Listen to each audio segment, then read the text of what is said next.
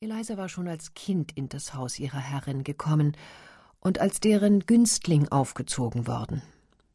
Von ihrer mütterlichen Fürsorge beschützt war sie herangewachsen und an einen talentvollen jungen Mulatten namens George, der als Sklave auf einem benachbarten Gute arbeitete, verheiratet worden. Dieser junge Mann war von seinem Besitzer in eine Sacktuchfabrik vermietet worden, wo er wegen seiner Gefälligkeit allgemein beliebt ward und wegen seiner Geschicklichkeit bald als der erste Arbeiter galt. Er hatte eine Maschine zur Reinigung des Hanfes erfunden und dadurch großen Scharfsinn bewiesen. Mr. Harris, sein engherziger und tyrannischer Herr, hörte diese Erfindung loben und ritt eines Tages nach der Fabrik, um zu sehen, was sein verständiges Haustier dort angegeben hatte.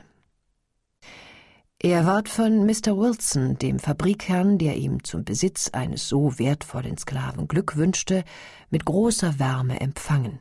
Und George führte ihn in der Fabrik umher, zeigte ihm die Maschinerie und sprach dabei so fließend, hielt sich so aufrecht und sah so hübsch und mannhaft aus, dass sein Herr ein unbehagliches Gefühl der Minderwertigkeit zu empfinden begann.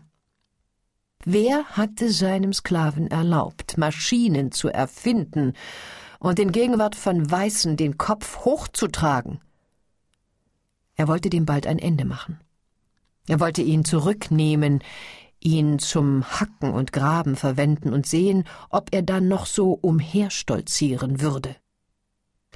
Der Fabrikherr wurde nicht wenig in Erstaunen versetzt, als Mr. Harris plötzlich Georges Lohn verlangte und die Absicht aussprach, George mit nach Hause zu nehmen.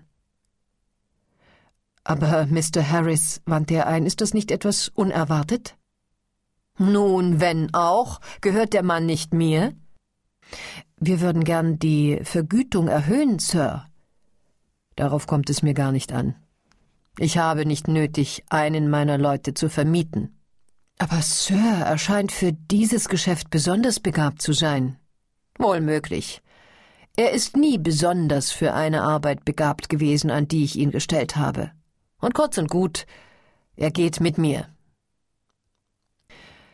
George hatte wie erstarrt dagestanden, als er sein Urteil so plötzlich aussprechen hörte.